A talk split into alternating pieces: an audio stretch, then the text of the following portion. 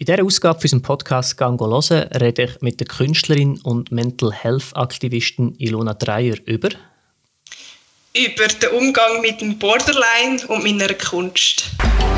«Gango hören». Ja. Herzlich willkommen zu einer neuen Ausgabe von unserem Podcast «Gango hören». Den Podcast findest du wie immer mit Bild und Ton auf YouTube und als Audio-only auf deiner Lieblings-Podcast-App oder Podcast-Plattform. Wenn du auf YouTube zuschaust, dann siehst du, dass ich heute wieder digital aufzeichne. Also digital zeichne ich immer auf, aber nicht face-to-face, -face, sondern über Zoom. Und am anderen Ende der Internetleitung sitzt ein Gast. Hallo, wer bist du? Hoi Niklas, ich bin Ilona und ich darf heute mit dir da über meine Psyche reden, über meine Kunst und über ähm, meine Aktivität als Mental Health Activist. Genau. Ähm, das klingt alles sehr spannend. Mental, Mental Health Aktivisten oder Aktivistinnen haben wir schon mal gehabt bei unserem Podcast. Da war Simon Fasnacht da von Madness, wo du ja auch dazugehörst. Genau. Genau. Ähm, es freut mich, dass das geklappt hat. Für alle Zuschauerinnen und Zuhörerinnen äh, als kleiner Fun Fact: Wir zeichnen den Podcast zum zweiten Mal auf, weil wir im ersten Durchgang äh, wir technische Probleme hatten. Aber nichtsdestotrotz, wir haben jetzt zwei Wochen Pause gemacht dazwischen und ich glaube, wir könnten noch einmal von vorne anfangen mit dem Gespräch. Das wird noch einmal gut. Ähm, ich glaube doch auch. Bevor wir über dich und deine Psyche reden und über deine Aktivitäten, fangen wir aber diesen Podcast wie alle anderen mit der Kategorie «Was schaust du an?», was darum geht, wo uns, dass uns unsere Gäste einen, einen, einen Tipp mitbringen aus Unterhaltung und Kultur. Hast, hast du auch das mal etwas dabei? Ja, ich habe wieder das Gleiche mitgenommen. ähm, und zwar bin ich ein mega grosser True Crime Fan und darum werde ich allen den, äh, den Podcast Mordlust empfehlen. Das ist ein Podcast, wo zwei Ladies ähm, wahre Verbrechen erzählen, und zwar auf eine ganz lustige und sympathische Art. Auch wenn die Thematik echt sehr schwer und sehr tragisch ist, ist es immer sehr spannend, denen zuzulassen, weil sie es halt wirklich auf so eine, ja, auf so eine lockere Art können erzählen Ist der Podcast auf Schweizerdeutsch, auf Englisch, auf Hochdeutsch? Der ist auf Hochdeutsch, ist ein Podcast vom ARD Funk und gibt es auf allen Plattformen, wo es auch diesen Podcast gibt. Genau. ähm, welches ist dein Lieblingsverbrechen, das dort thematisiert worden ist? Ähm, ich muss ehrlich sagen, ich finde alles sehr spannend, wo halt auch so ein bisschen rund um Psyche geht. Also es gibt sehr viele Verbrecher, wo ähm, zum Beispiel eine Persönlichkeitsstörung hat und das ist natürlich für mich auch spannend, weil ich selber betroffen bin von einer Persönlichkeitsstörung, wie das so ein bisschen kann, ja, wirklich so Auswirkungen haben. Also so die starken Emotionen, die bei vielen Kriminalfällen halt auch eine Rolle spielen, spielen bei mir halt auch eine Rolle. Mhm. Ähm, und gleich finde ich es auch spannend, für mich zum Feststellen, also weil ich ja weiß, dass ich zum Beispiel nie in der Lage wäre, irgendwie so etwas zu machen, was dann aber so eine Persönlichkeitsstörung eigentlich mit anderen Menschen macht. Mhm. Das finde ich auch spannend, aber ich könnte jetzt, also es ist sehr schwer zu mich entscheiden, weil es ist eben, es, ja, so die ganze Thematik finde ich halt einfach ultra. Ähm, also, dann würde ich vorschlagen, äh, hört den Podcast erst noch fertig und dann als nächstes hört ihr am besten äh, den Mordlust-Podcast empfohlen von der Ilona. ähm, du hast gesagt, dass dich vor allem die Kriminalfälle interessieren, wo, wo Täter ähm, auch mit einer psychischen Erkrankung ähm, kämpfen oder die auch haben. Äh, da sind wir ja eigentlich schon voll beim Thema, nämlich bei dir ich, ich schlage vor, es macht wahrscheinlich mehr, am meisten Sinn, wir reden zuerst über dich und deine ähm, Erkrankung. Ähm, und nachher können wir von dort aus dann schauen, was machst du jetzt als Mental Health Aktivistin dort daraus. Ist das, macht, das, macht das Sinn? Gut. Also dann, gut. Dann erklär doch du mal, was ist deine Diagnose, die du hast? Also ich habe eine emotional instabile Persönlichkeitsstörung, äh, wahrscheinlich besser bekannt als Borderline. Ähm, wo mir halt sehr, also wirklich halt jeden Tag eigentlich zu arbeiten macht, weil ich die Emotionen nicht so gut kann re äh, regulieren wie andere, also dass ich alles halt viel extremer wahrnehme. Man sagt auch so, dass das wirklich so ein, bisschen ein Achterbahnfahren der Gefühle ist, dass wenn ich jetzt etwas mega super finde, dann finde ich das uh, genial und es gibt fast nichts anderes, aber halt auch, wenn, ich, wenn mich etwas aufregt oder so, dann habe ich so das Gefühl, hey, das ist jetzt einfach der grösste Abfuck und mein Leben macht so keinen Sinn oder ich weiß doch nicht, also wirklich halt das so sehr extrem. Mhm. Jetzt kannst da, wenn, man, wenn man selber nicht betroffen ist, und das ist ja, äh, finde ich, also weiß ich aus eigener Erfahrung, ich finde es immer schwierig, als ähm, Angehörige die Psyche können nachvollziehen Weil als Außenstehende, wo ja dann die Emotionen nicht gleich wahrnimmt, sagt man schnell mal, ja, dann tu doch nicht so. Oder, oder ja, ich, ich kann, jetzt bist zwar happy, cool, oder jetzt bist du traurig, aber das bin ich auch. Also, wie, wie kannst du das jemandem noch ein bisschen, noch ein bisschen besser äh, verständlich machen, wo, wo, wo, wo sich halt dort nicht rein hineinversetzen kann? ich probiere halt sehr genau zu erklären, wie ich mich fühle oder vielleicht auch, was in meinem Kopf abgegangen ist, dass ich mich jetzt so fühle. Mhm. Dass es zum Beispiel vielleicht gewisse Sachen triggert hat, die ich schon mal erlebt habe. Oder ähm, wir reden ja auch viel von diesen Glaubenssätzen, wo ja auch jeder Mensch hat, also auch ein gesunder Mensch hat, hat ja so Glaubenssätze und das vielleicht durch so ein Glaubenssatz von mir, das und das jetzt ausgelöst worden ist. Ich probiere halt wirklich sehr offen zu kommunizieren mit äh, meinem Umfeld. Ähm, schlussendlich kann man sich selber informieren über die verschiedenen ähm, Störungen oder Erkrankungen. Aber ich glaube, so richtig in jemanden hineinschauen kann ja niemand. Und darum finde ich es einfach wichtig, dass man offen kommuniziert. Das ist, finde ich, auch immer mega, mega wichtig. Und ich denke, nur durch Kommunikation kann man, kann man auch als Ausser oder als Angehöriger lernen, sich äh, versuchen, in die andere Person hineinzuversetzen. Und, und selbst wenn das vielleicht nicht möglich ist, immerhin eine Art Verständnis ähm, zu generieren, äh, wie man in so einer Situation sich selber kann verhalten und vielleicht auch eine Hilfe kann sein für jemanden. Aber kannst du vielleicht trotzdem versuchen, mal ein bisschen zu beschreiben, wenn du sagst, also wenn, wenn du glücklich bist, dann bist du mega glücklich. Das glaube ich, das sieht man noch, ja, das ist ja mega cool. aber wie ist es denn, aber wie ist es denn, wenn, wenn, wenn traurig oder wirklich sehr starke Trauer oder sind es noch andere negative, ich sage jetzt mal negative Emotionen, obwohl das ja schon wertend ist, vielleicht ist das nicht optimal, aber wo man jetzt eher als negative Emotion assoziiert. Wie, wie fühlt sich denn das an? Oder kannst du ein Beispiel machen? Ja, also ich kann dir zum Beispiel ein Beispiel machen mit Wut. Also das ist so ein bisschen bei mir etwas, was mich halt eigentlich sehr stört. Also ich meine, wenn ich traurig bin, das ist jetzt noch nicht etwas, was mich mega fest stört, weil dann brülle ich vielleicht einfach oder will einfach allein sein.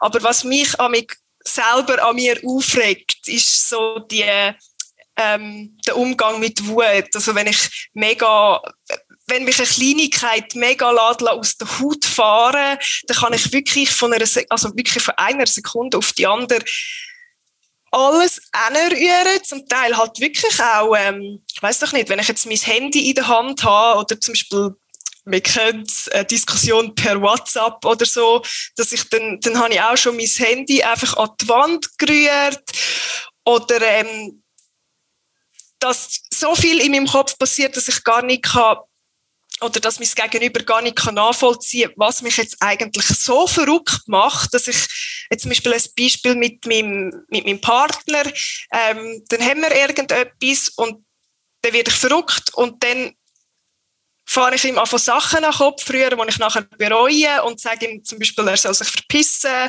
ähm, und dann bin ich dann ist es so wie eine Wand. Also ich spüre mich das selber nicht mehr. Und mein Gegenüber hat das Gefühl so, ey, da ist gerade ein ganz andere Person vor mir als noch vor fünf Minuten. Mhm also es ist auch gerade bei meiner Diagnose bei Borderline ist das ein bisschen das Zwischenmenschliche eh mega schwierig. Also mhm. weil, weil es eben so schwer nachvollziehbar ist, was in mir innen abgeht. Ähm, und das ist zum Beispiel eben etwas, wo ja, was für mich, wo für mich den Alltag schwierig macht, halt auch, weil es meistens Leute sind, die ich halt wirklich gern habe. Mhm. Wo ich dann aber so kann verletzen eigentlich mit Wort oder mit Daten, wo, wo ich mich zwar dafür kann entschuldigen kann, aber halt, was halt gesagt ist, ist gesagt und da bleibt immer irgendetwas hängen, auch wenn es gegenüber genau weiß, okay, das ist jetzt vielleicht das Borderline und nicht die Lona. Mhm. Ähm, ich nehme an, du bist in Therapie oder hast eine Therapie gemacht wegen dem. Was ist ähm, der Stand von der, von der Medizin oder von der Wissenschaft? Also kann man etwas, oder kannst du etwas gegen das machen? Kannst du lernen, die äh, Emotionen auch gewisse, auf eine gewisse Weise äh, zu kontrollieren? Oder, oder ist das jetzt einfach etwas, wo du halt damit musst leben und dieses Umfeld muss lernen, auch können damit umgehen und vielleicht auch mal merken in einer Diskussion, ja, jetzt das könnte jetzt ja das Borderline sein. Es ist gut möglich, dass du mich jetzt nicht der grösste Arsch findest, aber in dem Moment ist jetzt das halt so zum Ausdruck gekommen und dann warten wir und dann gehen wir von dort aus nachher wieder weiter. Mhm. Also es ist ja eine Störung und es ist nicht wie eine Erkrankung, wo man sagt, ist heilbar. Also Borderline sagt man, ist nicht heilbar, aber man kann halt wirklich lernen, einen Umgang damit zu finden. Und es gibt mittlerweile wirklich ähm, spezielle Therapien, die extra für Borderliner sind, wo man zum Beispiel so genannte Skills lehrt, also wo man Sachen lehrt, um eben die Anspannung eigentlich so ein bisschen ähm, in den Griff überzukommen. Oder eben, wir reden so von einer Skala und dass man halt wie nie über, ich sage jetzt mal, die Mitte auskommt, sondern immer so ein bisschen im unteren Bereich die Anspannung sich ähm, behaltet. Und für das gibt es eben so ein bisschen Skills, wo man auch die Frühwarnzeichen ähm, lehrt. Also das hast ja, das kennst du wahrscheinlich auch, von wenn du so ein bisschen nervös bist oder so ein bisschen gereizt, dann merkst du ja, es, es macht irgendetwas in dir inne. Mhm. Und weil das bei uns eigentlich so rasant kann steigen, muss ich halt wirklich lernen oder habe ich ähm, schon gelernt, dass die Symptome oder die, eben die frühen Warnzeichen wahrzunehmen, dass ich dann reagieren kann, zum Beispiel mit Bewegung, frische Luft, ähm, solche Sachen, dass ich gar nicht eigentlich in die Hochspannung reinkomme. Mhm. Was kann ein, ein Partner oder ein An oder Angehörige machen, ähm, jetzt in diesem speziellen Fall mit, im Zusammenleben mit jemandem, der Borderline hat? Also ich finde es mega wichtig, dass die Person sich informiert, was Borderline eigentlich bedeutet, weil es gibt ja ganz viele ähm, Sachen, wo man kann nachlesen und Podcasts hören zum Beispiel. Das finde ich mega wichtig, dass die Person eigentlich auch weiß, um was dass es geht und ähm, viel Verständnis. Und was ich das Gefühl habe, was ein Partner braucht, ist einfach eine sehr stabile Psyche. Also das Gefühl, wenn jemand selber schon ein bisschen labil ist, dann kann ich mir vorstellen, dass es schwierig wird. Aber ich glaube, mehr als eben Verständnis, Kommunikation auch vom Partner, ja, kann man, glaube ich, nicht machen.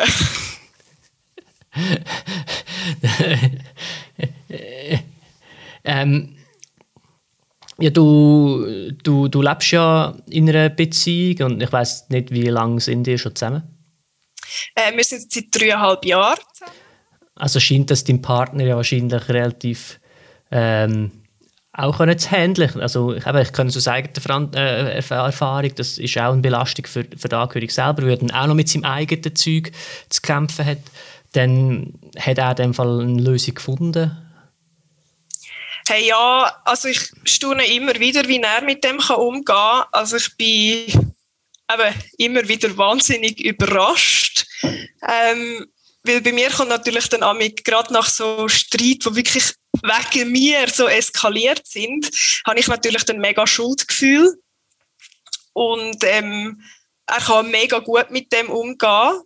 Und er sagt auch mittlerweile, dass er genau merkt, wenn ich verrückt bin, weil ich als Ilona jetzt verrückt bin. Oder eben, wenn es halt das Borderline so extrem zum Vorschein kommt, dann weiß er affig genau, okay, jetzt muss ich gar nicht, also muss ich es gar nicht mehr so ernst nehmen, sondern da rein und beim anderen Ohr raus, mhm. ähm, dass er das gar nicht so fest an sich hinlässt gehen.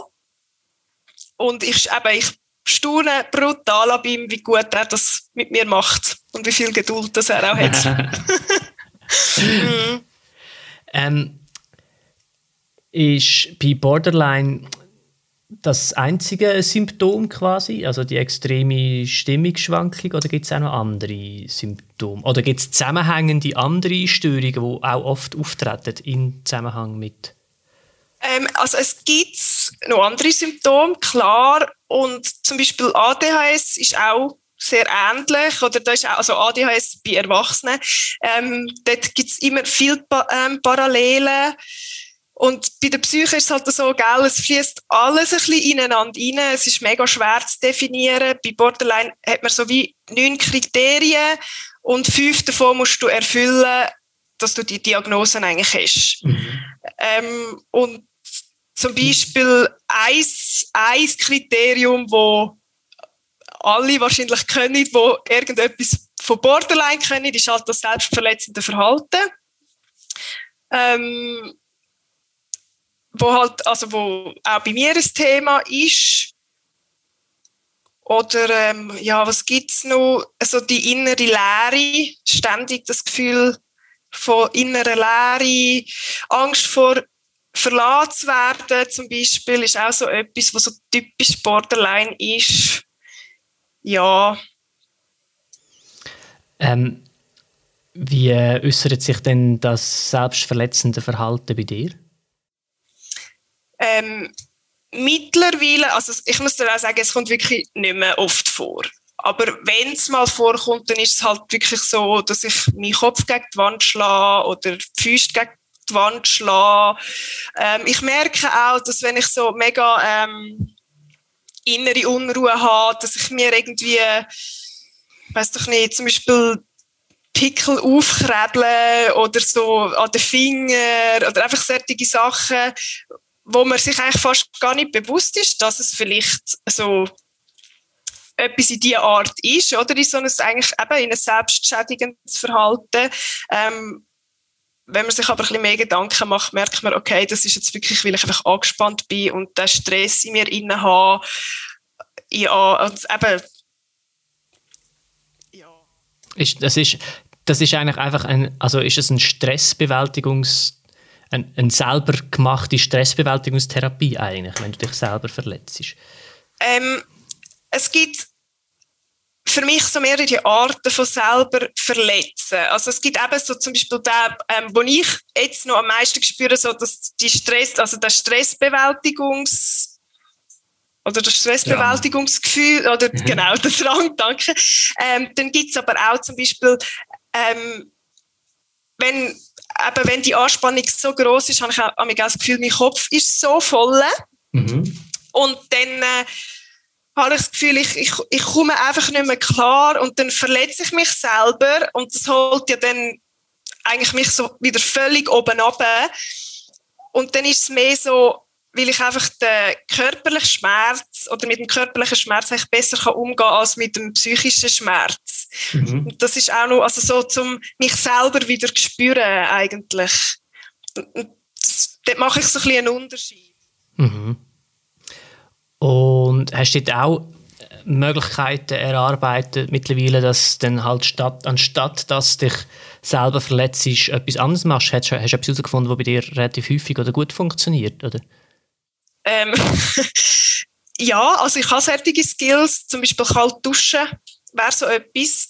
Aber es ist halt mega schwierig, weil das, das ist ja so ein Mechanismus, wo man sich einfach angeeignet hat. Und man weiß halt auch einfach, dass das brutal schnell geht und dann ist man wieder so ein bisschen oben runtergekommen. Mhm. Und ja, also da muss ich mich selber wirklich auch noch fest, fest äh, an der Nase nehmen, dass ich in diesem Moment auch daran, sorry, daran denken okay, jetzt solltest du vielleicht eher einen Skill anwenden, als dich einfach selber zu verletzen.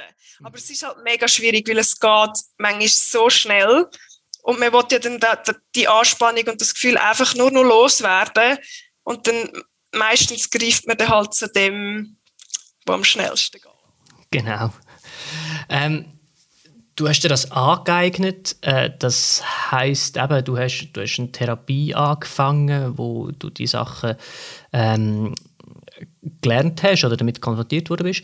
Ähm, ich würde gerne einen Schritt zurückgehen, wenn es okay ist für dich und dich erzählen lassen, wie, wie ist denn wie ist denn überhaupt das so wie gekommen, dass du gemerkt hast, ah, das ist glaube etwas, wo nicht ganz äh, optimal läuft. Ich sollte vielleicht eine Therapie machen. Wie ist das in deiner Kindheit und Jugend? Und wann hat das angefangen? Mhm. Also, ich habe eigentlich relativ früh schon gemerkt, dass irgendetwas bei mir anders läuft, also wirklich im Teenageralter.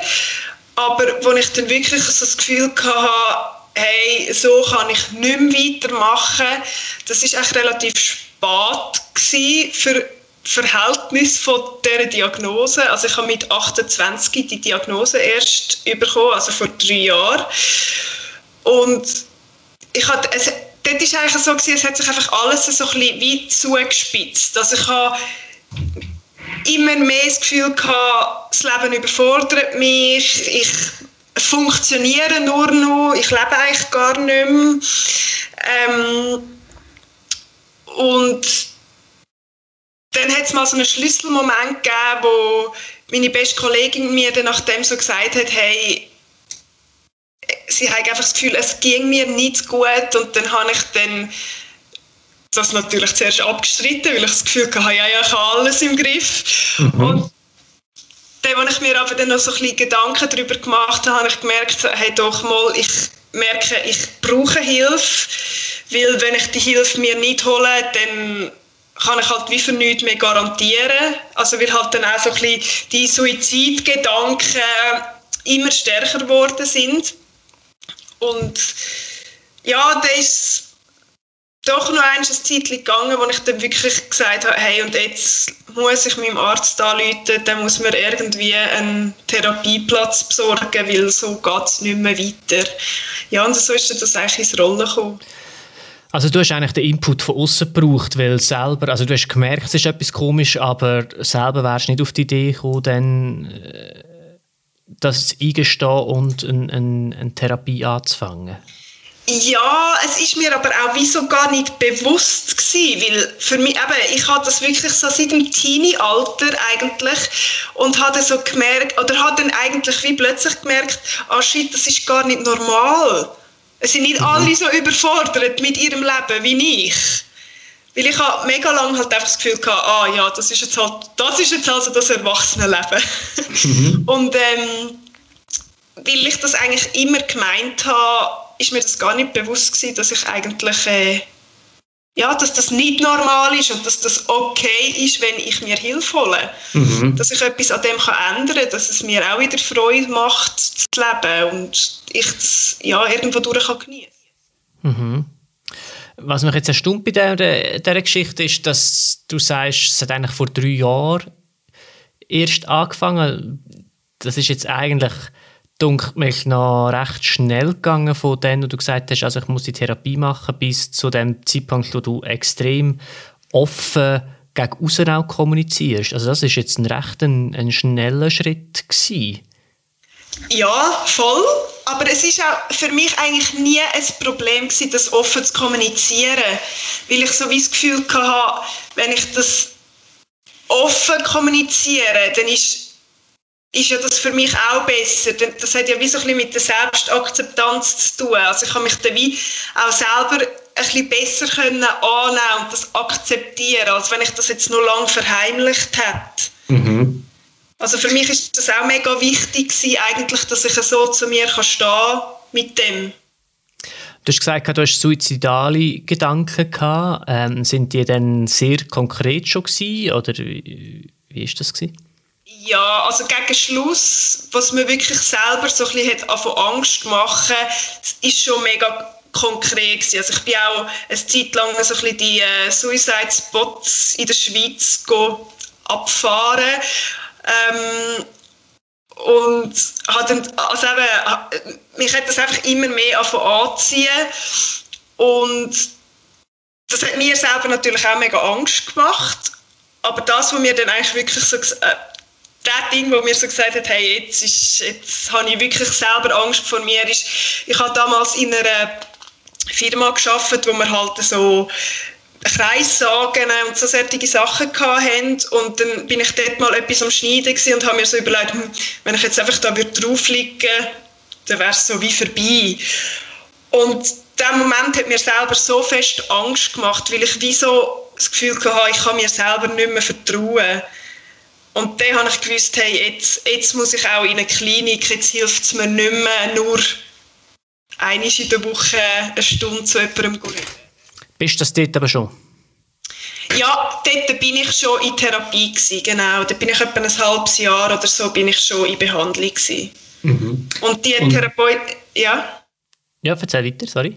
Die Therapeutin hat mir dann aber auch relativ schnell gesagt, dass ich das Gefühl habe, ich brauche mehr Hilfe als eben nur sie. Mhm.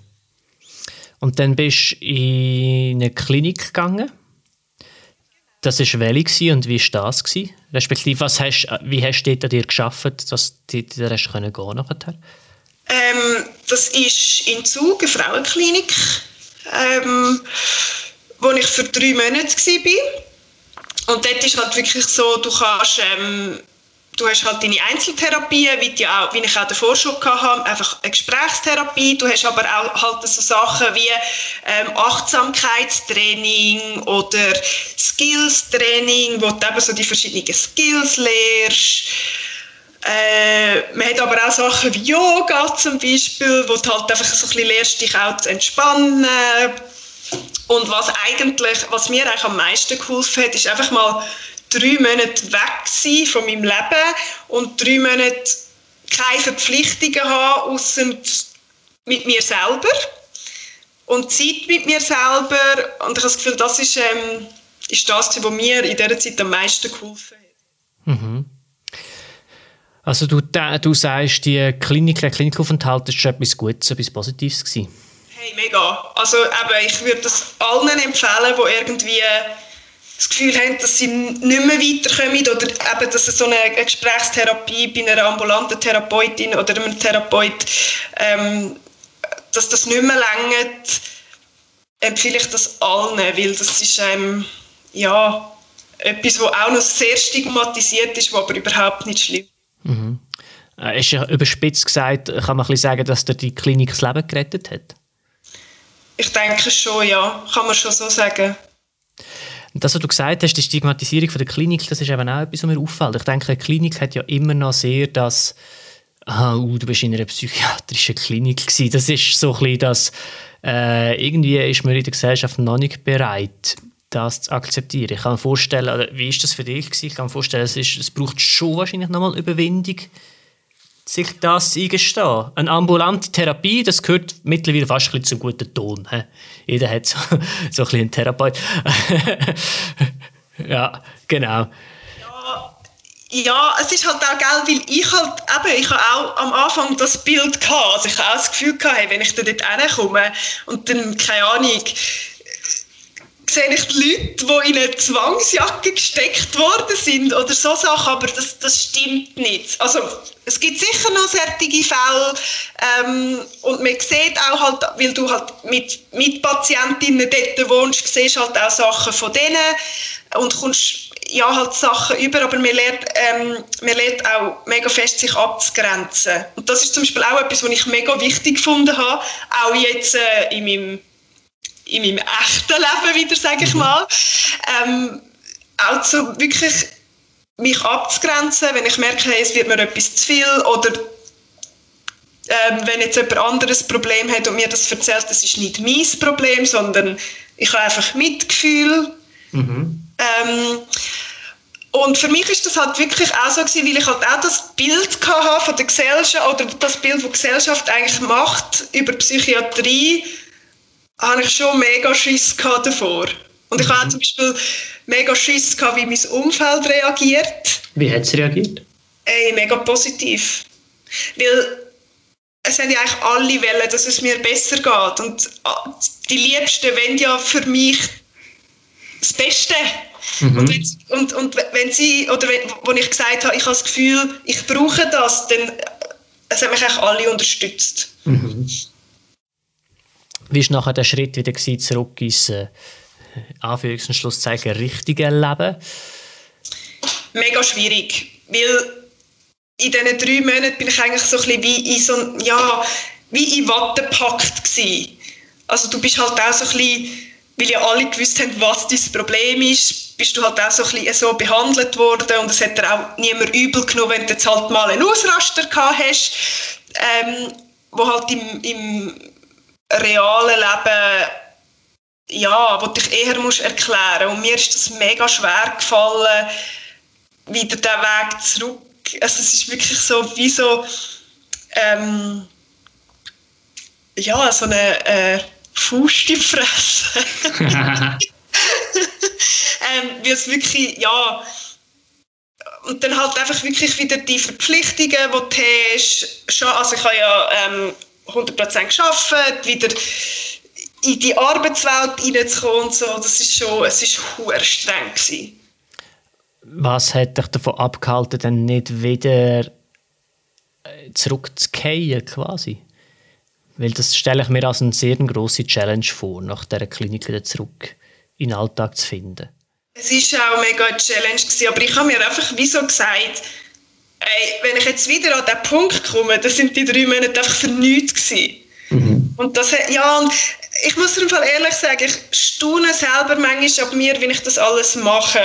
Weil ich habe manchmal irgendwie... Das finde ich eine mega schöne News. Weil ich, ich nehme mich immer als viel schwächer wahr, als ich wahrscheinlich bin. Weil dann, also dann sage ich mir wieder Leute, hey, es ist krass, wie du das alles schaffst. Und dann denke ich so, ja, eigentlich ist es wirklich krass, weil ich weiß eigentlich nicht, wie ich es immer wieder schaffe. Aber anscheinend schaffe ich es immer wieder und ist ein ist ein äh, ist das auch etwas, was mit Borderline kommt, dass man vielleicht auch sehr selbstkritisch ist und äh, jetzt nicht unbedingt das beste Selbstbild von sich selber hat? Voll. Das ist auch, also das ist, glaube sogar so ein Kriterium, ähm, dass man halt auch sehr wenig Selbstwertgefühl hat und auch immer mit dem Selbsthass zu kämpfen hat. Äh, und ich denke, also ich weiß nicht, ob jetzt das wirklich nur Borderliner haben oder ob das allgemein einfach ist, wenn man wirklich mit sich selber struggelt. Mhm. Könnte ich mir noch vorstellen, dass das viele Leute haben, die irgendwie ja, mit der Psyche Probleme haben, dass einfach halt auch das Selbstwertgefühl relativ niedrig ist. Mhm. Und dann bist du wieder zurück, bist du zu der Klinik gekommen, zurück in den Alltag gekommen und dann, äh, wieso, ähm, wie ist es so weit gekommen, dass du jetzt so offen über das redest und auch als Mental Health Aktivistin, den Begriff können wir vielleicht auch noch schnell definieren, was das ist, ähm, äh, tätig bist? Ja, also ich sehe, oder ich sage mir Mental Health Aktivistin, weil ich eigentlich aktiv etwas dafür mache, dass, dass die ganze Thematik nicht mehr so stigmatisiert ist und auch probieren die Leute zu sensibilisieren für, ähm, für so, ja, so Struggles. Und ich bin eigentlich de, ähm, dazu gekommen, ich zeichne ja, ich mache Illustrationen und habe dann so wie in diesen Illustrationen meine Gefühle verarbeitet und die auf Instagram geladen, ohne mhm. gross Hintergedanken und habe dann plötzlich so ein bisschen gemerkt, dass ich mit dem wie anderen helfen kann. Und gleichzeitig hat es mir mega viel gegeben, weil das Zeichnen mir mega viel gibt und gleichzeitig aber auch das Gefühl, dass ich nicht allein bin. Und mhm. das ist sowieso gegenseitiger Support. Ähm, mhm. Ja. Jetzt hast du schon angesprochen, hast du eben, du zeichnest, hast du gesagt. Ähm, wo findet man dich auf Instagram? Auf meinem Account, wo Cat Velvet Underline Art heißt. Genau. Ähm, das ist ein, eine Möglichkeit für dich, um, um deine Gefühle ähm, zu verarbeiten. Ähm, quasi eine Selbsttherapie? Oder hast du das, neu mit, oder hast das auch gelernt in der Therapie, dass das ein möglicher Weg wäre, um mit dem Gefühl zu dealen? Nein, also ich zeichne schon, seit ich Stift haben kann. Aber ich habe dann wie so in der Klinik, weil ich halt plötzlich so viel Zeit hatte, habe ich wieder zu zeichnen und halt auch wirklich so probiert, meine Gedanken, die ich manchmal halt wirklich nicht ausdrücken kann, probiert durch das auszudrücken. Und so ist dann das eigentlich gekommen, dass ich die Bilder mache, die ich jetzt mache.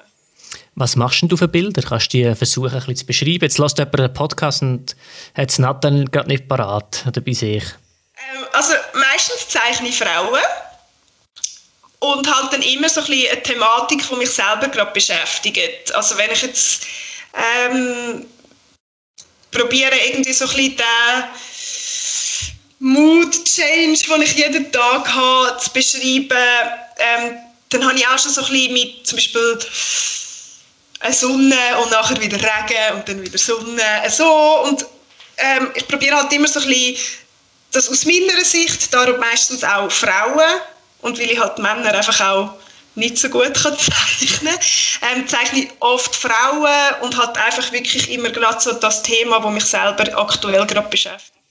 Mhm. Ähm, kannst du noch vielleicht vom Stil her ein bisschen versuchen zu erklären, wie das, wie das etwa aussieht? Ja, ich zeichne meistens mit viel Strich und Schwarz und wenn ich Lust habe, noch ein bisschen Farbe, aber nur wenn ich gerade Lust und Zeit habe. Ähm, ja, schwierig. Es gibt, glaube ich, keinen Begriff für, für diesen Stil. Aber äh, dass sich die Leute jetzt nicht gerade ein Ölwerk äh, mit Pinsel und Wasserfarbe vorstellen. Genau, ich zeichne alles digital. Also ich zeichne alles auf dem iPad. Ähm, ja, also es ist eigentlich alles digitale Arbeit. Mhm. Es ist nicht auf einer Staffelei oder so, sondern alles digital. Und kann man sagen, dass die Frauen eigentlich meistens quasi ein bisschen dich symbolisieren? Ja, eigentlich in der Regel schon. Oder auch sicher mein Gedankengut. Mhm. Oder die, ja, meine Sachen, wo, oder die Sachen, die in meinem Kopf gerade abgehen. Kommst du viel äh, Feedback über oder Leute, die sich an dich wenden mit, mit Fragen oder sogar wo, wo mit Hilfe? Ja, voll. Also mir schreiben relativ viele Leute auch per DM, ähm, die sich entweder bedanken, dass ich das kann oder in Zeichnungen ähm, bringen, wo sie selber nicht in Wort fassen können. und irgendwie halt, wie machst du das? Wie, also jetzt gerade diese Woche hat mir zum Beispiel wieder jemand geschrieben, hey, ähm, mein Partner ist Borderliner, und wir haben das und das Problem, wie kann, oder wie möchtet ihr das? Das sind halt wirklich so Sachen, wo, wo ich merke, okay, ich kann jemand anderem helfen und gleichzeitig hilft es aber mir, weil, weil das für mich mega sinnstiftend ist, ähm, wenn ich merke, dass ich gebraucht wird und das eigentlich auf, auf die Art, die ich liebe, also das Zeichnen kann, kann machen aber jetzt hast du vorhin gesagt, dass du gelernt hast in der Therapie, ähm, dich zu distanzieren. Jetzt kommen da ganz viele Leute mit Hilfeschrei auf dich zu. Was machst du denn? Also ich, ich kann mir vorstellen, du nimmst mal Kontakt mit denen auf und tauschst dich mit denen aus, aber du kannst ja nicht all diesen Leuten dann auch helfen. Voll. Also ich probiere natürlich mega abzuschätzen, okay, hat die Person mir jetzt einfach geschrieben, wie sie gerade gesehen hat, ah, die hat auch Borderline oder so. Oder braucht die Person wirklich Hilfe? Und dann weise ich zum Beispiel die Person darauf ein, dass sie vielleicht sich professionelle Hilfe holen und dass ich nicht wahnsinnig viel machen kann, dass die Person halt mehr braucht. Und ja, ich habe das mittlerweile eigentlich relativ gut, dass ich dann kann sagen okay, ich lege jetzt halt die Nachricht mal auf die Seite, weil ich fühle mich heute selber nicht so gut und schreibe den morgen zurück oder irgendwie so. Mhm. Ich habe da irgendwie ja so einen Weg gefunden, der relativ gut ist für mich und ich hoffe für die anderen auch. Wenn wir gerade dabei sind, wo, wo gibt es offizielle ähm, Anlaufstellen, wenn man es ähm, es gerade ein Problem hat oder struggelt mit, mit sich selber?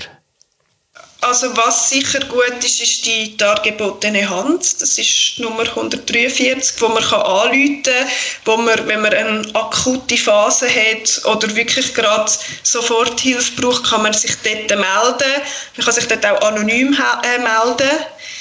Es gibt zum Beispiel auch Peer-Angebote.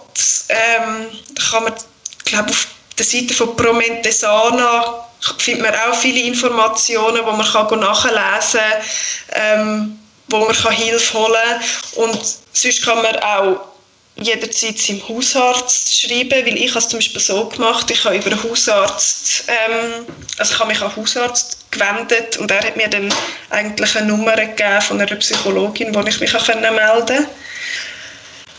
Ja, das mhm. sind so die Angebote, die man eigentlich hat. Und ich habe gesehen, die Illustrationen, die du machst, die sind aber nicht nur auf Instagram. Also man kann die auch, wenn, einem das gefällt, du produzierst auch ähm, Sachen, wo das drauf ist, die man kaufen kann.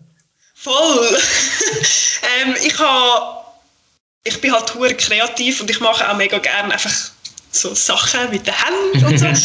ähm, und ich habe vor einer Zeit dann angefangen, T-Shirts selber zu drucken mit Motiv, die ich designt habe, die auch eigentlich immer mit dieser Thematik zu tun haben, weil ich es halt irgendwie cool finde, ähm, Kleider sieht man ja immer, egal ob man jetzt einen Berührungspunkt hat mit dieser Thematik oder nicht. Ähm, wenn man auf der Straße jemanden sieht, wird man vielleicht aufmerksam, ähm, wenn da irgendein ein Shirt, ein auffälliges Shirt anhat, wo dann eben irgendwie so etwas drauf steht oder so, wo mhm. halt psychische Erkrankungen oder psychische Gesundheit ähm, anspricht. Und dann habe ich so was gedacht, ja, hey, easy, ich kaufe mir einfach alles und fange mal an zu drucken, weil ich das einfach eine mega coole Sache finde. Und dann habe ich die einfach verkaufen und halt auch, die Bilder kann man auch als Druck noch kaufen, also als Print für an die Wand hängen. Ja, und so schlage ich mich irgendwie so ein bisschen durch. äh, wie, wo findet man das? Auf, wie, wie, kann ich, wie kann ich ein T-Shirt bei dir bestellen? Im Moment kann man mir einfach auf Instagram schreiben. Ich habe dort auch alle Produkte einem Highlight dort sieht man auch einfach alle Sachen, die ich habe. Ähm, ich habe einen kleinen Etsy-Shop, aber der ist nicht so aktuell. Weil ich einfach gemerkt habe, dass es also eben in dem Ausmaß, was es jetzt im Moment noch ist, ähm, geht es einfach am einfachsten. Gerade über Instagram kann man mir eine Nachricht schreiben, dann können wir alles anschauen und abmachen. Und ja, ich bin da relativ unkompliziert. Ja.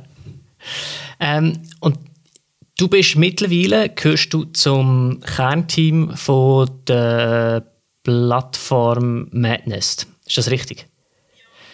Ist Plattform der richtige Begriff? Oder sagt man Netzwerk? Oder was, wie nennen die das? Also wir benutzen damit das Wort Netzwerk. Netzwerk. Weil wir ja uns so ein bisschen connecten darum Netzwerk. Simon hat das gegründet, wenn ich das richtig im Kopf habe. Wie ist sie auf dich aufmerksam geworden oder bist du auf sie aufmerksam geworden? Sie ist auf mich aufmerksam geworden, weil ich einen Auftritt hatte im Schweizer Fernsehen, wo es auch darum gegangen ist, um psychische Erkrankungen und halt, was ich daraus gemacht habe. Wie ist das Schweizer Fernsehen auf dich aufmerksam geworden? Durch Instagram. es hängt alles ein bisschen zusammen. Alles, alles zusammen. Ja, voll. Ähm, also eben, es ist äh, SRF Einstein, wenn ihr das etwas sagt. Mhm die haben eine Dokumentation gemacht über Psychiatrie und halt auch mit Betroffenen geredet, unter anderem mit mir. Und dort ist es eigentlich auch so ein bisschen um das gegangen, wie wir jetzt im Podcast reden, also eben um meine psychische Erkrankung und meine Kunst. Und Simon hat das gesehen und hat mir danach gerade geschrieben Und ich habe dann aber so gedacht, so, ja, easy. Schreibt dir dieser Simon ein anderes Mal zurück. Und sie hat und hat einfach nicht locker gelassen. Und irgendwann habe ich dann gedacht, ja, okay, also die ist ja wirklich mega interessiert an dem, was ich mache. Ähm, ich lasse mir das mal an und ich habe dann eine mega, mega super Sache gerade gefunden, von Anfang an. Und so ist es dann eigentlich entstanden, dass wir... Äh, und die super Sache, erklär das schnell für die Leute, die Madness nicht kennen. Was ist denn das genau? Also eben, Madness ist eigentlich ein Netzwerk, wo, ähm, wo eigentlich betroffene Leute ihre Ressourcen können zeigen oder, oder eine Ressource gefunden haben, ähm, in Kreativität oder in Kunst. Also wir haben zum Beispiel jemanden, auch im Kernteam, der Nick, der macht Musik, wo er halt in den Texten so seine Gefühle verarbeitet. Oder wir haben Jennifer, die schreibt, die auch betroffen ist, die über, über das schreibt. Und ähm, wir haben zum Beispiel die Eliane, die auch, die macht Aqu ähm, Aquarellbilder, die auch eigentlich alles mit dem zu tun hat. Und das ist eigentlich wir wollen eigentlich so zeigen, dass wir auch mit so einer schwierigen Situation eigentlich etwas mega Tolles daraus schöpfen kann, weil Kreativität und Kunst gibt einem ja mega viel. Und das wenn wir eigentlich so ein bisschen an die Leute bringen. Wir planen auch ein Event, also unser erstes Event, haben wir jetzt aber leider müssen verschieben, dank Corona. Der wird dann im Oktober stattfinden. Und dort haben wir eigentlich so ein bisschen im kulturellen Rahmen geplant, dass ich zum Beispiel über meine Kunst rede, eben Nick ein paar Songs spielt und einfach so, wo man dann halt auch mit uns reden und diskutieren Ja. Und, und, und das Hauptanliegen ist wahrscheinlich, wie du gesagt hast vorher auch, die Entstigmatisierung von, von psychischen Probleme oder psychische Störungen. Wobei wir ja vorher noch in einem Zwischengespräch zwischen zwei Podcasts gesagt haben, dass wir beide sehr fest Mühe haben mit dem Begriff äh, psychische Störung. Ähm, wir jetzt aber den Begriff halt trotzdem verwendet, weil es wahrscheinlich umgangssprachlich der, der Begriff ist, den man benutzt. Aber was würdest, was würdest du sagen?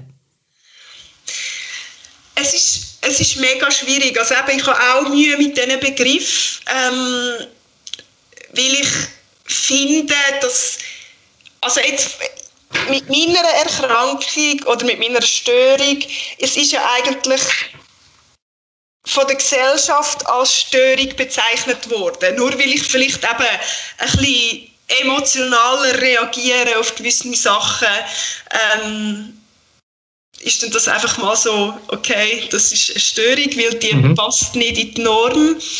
Ähm, ich glaube, ich bin einfach ein bisschen anders. Aber dort ist ja dann auch wieder, was ist normal und was ist anders. Mhm.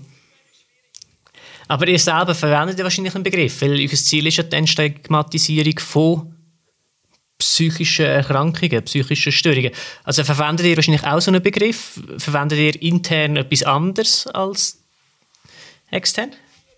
Eigentlich benutzen wir auch immer die Wörter und es ist wie wir eben ähm, vorher gesagt haben, wir finden es eigentlich alle doof, aber es gibt wie noch nichts, wo das wirklich so beschreibt, weil es einfach so ein bisschen, ja, es ist so ein bisschen ein Zwick.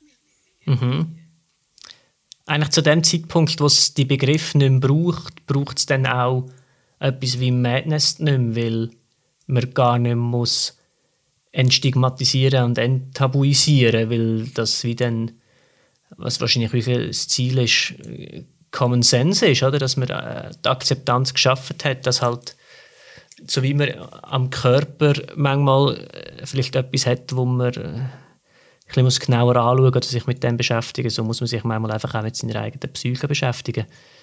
Genau, das ist eigentlich, ja, das ist eigentlich schon unser Ziel, dass wir halt wirklich ja, auch so ein bisschen zum Beispiel äh, ein körperliches Defizit gleich behandelt wie ein psychisches. Oder mhm. dass man, wie wenn man ein körperliches Problem hat, ähm, dass das gleich angeschaut wird, wie wenn man ein psychisches Problem hat. Dass man halt ja, kann daran arbeiten kann.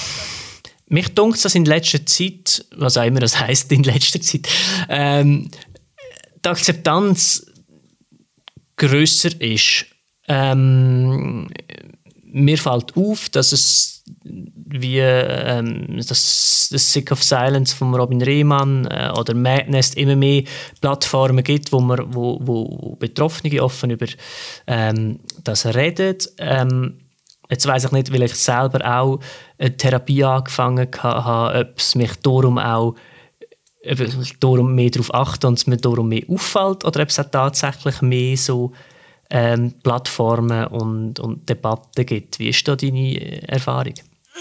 Also ich habe, ich habe auch das Gefühl, dass es in letzter Zeit ähm, aktiver ist. Aber ich weiß nicht, also das ist vielleicht jetzt einfach eine Vermutung von mir. Ich finde, seit Corona, ähm, weil jetzt durch Corona eigentlich Leute auch so ein bisschen psychisch strugglen, ähm, weil sie halt nicht mehr arbeiten können oder weil sie ihre Liebsten nicht mehr sehen können und so, ist halt irgendwie wie so, ähm, ist das plötzlich so ein bisschen normaler geworden oder wir reden mehr darüber, weil das jetzt wie so eine Konsequenz ist von Corona.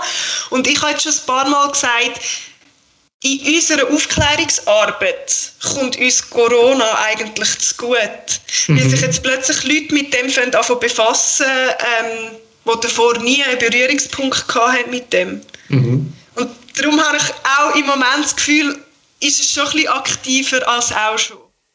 Haben die, merken die das auch, ähm, also haben die mehr Anfragen, mehr Kontakt mit Madness? Oder wirst du jetzt noch häufiger kontaktiert auf Instagram? Oder ist das einfach so ein eine Abschätzung von dir?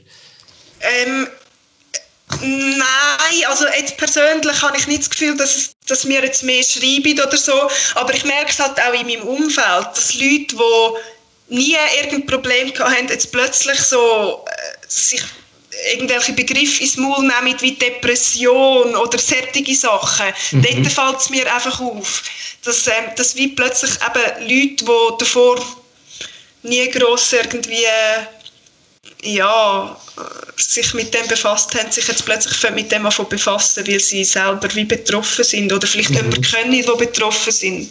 Mhm. Aber dass, dass es jetzt gerade so krass ist, dass, dass eben mehr Leute auf uns zukommen, das ist eigentlich, also, ist nicht so.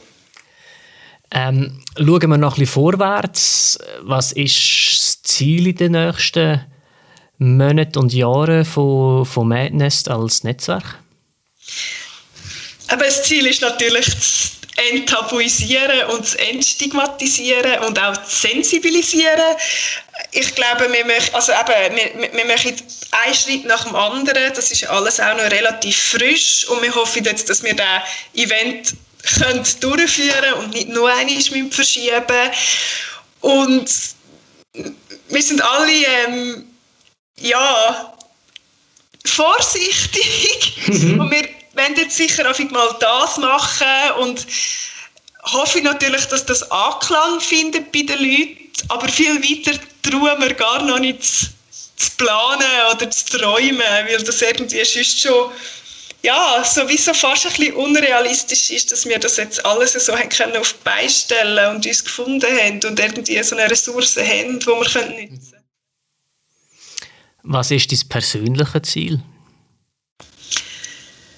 Mein Ziel ist eigentlich sicher, ähm, dass ich weiterhin gut Acht gebe auf mich selber, damit ich auch Kraft habe, für solche Projekte einzustehen und anderen zu helfen und natürlich einfach so ein meine Projekte durchziehen, wie das mit dem Textildesign und meinen Zeichnungen, das gibt mir brutal viel und das probiere ich einfach so weiterzumachen und ja, bin gespannt, was die Zukunft noch bringt. Ähm, wir kommen langsam am Schluss. Da frage ich immer, wo findet man Infos über dich und über Madness? Du kannst mal all die Links droppen. Ja. Mich findet man vor allem auf Instagram. Das habe ich ja vorher ins Profil schon gesagt. Cat Velvet Underline Art. Madness hat auch ein Insta-Profil. Ähm, Madness 2020. Aber Madness ist auch vor allem auf der Homepage immer sehr aktuell. Das ist www.madnest.com. Ähm, wir haben äh, das Gespräch angefangen mit einem Tipp von dir, dem Mordlust-Podcast. Und ich, ich würde gerne äh, auch mit einem Tipp beenden. Und äh, all die, die jetzt den Podcast bis dahin gelassen haben und nachher aufhören und Lust haben auf Musik. Was ist der beste Toten Hosen-Song? ah, schwierig! Sehr schwierige Frage. Ähm, oh, ich glaube, einer von meinen Favoriten ist Wort zum Sonntag. Gut, dann wäre jetzt natürlich super cool, wenn die Leute den Podcast gerade am Sonntag gelost hätten. Dann könnten wir jetzt gerade übergehen nach dem Podcast und Toten Hosen und Worte zum Sonntag hören. Das wäre doch ein super Ausklang von dem Tag. Hey, danke dir vielmals, dass du die Zeit genommen hast, mehrmals, ähm, dass wir das jetzt doch auch noch geschafft haben. Wobei ich sage dann, wir haben ja schon mal, so weit sind wir schon mal gewesen. Ich hoffe jetzt, dass die Aufzeichnungen überall geklappt haben.